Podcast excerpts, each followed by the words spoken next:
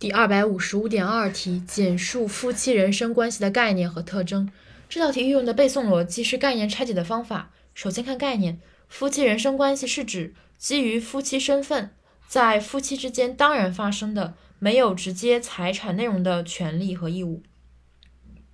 首先前提是基于夫妻身份，在夫妻之间，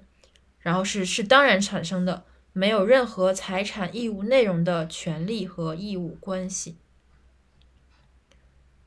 所以三点特征：一是前提发生在合法夫妻之间；二是这个产生的缘由，夫妻人身关系由法律直接规定，夫妻双方不能通过约定加以改变或者消灭；三是内容，夫妻人身关系对夫妻双方而言既是权利又是义务。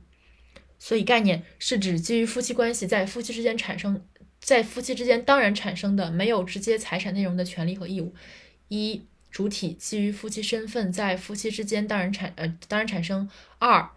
用当然产生就是夫妻人身关系由法律直接规定，而不是约定能够改变和消灭的。三、夫妻人身关系对于双方而言既是权利也是也是义务是内容。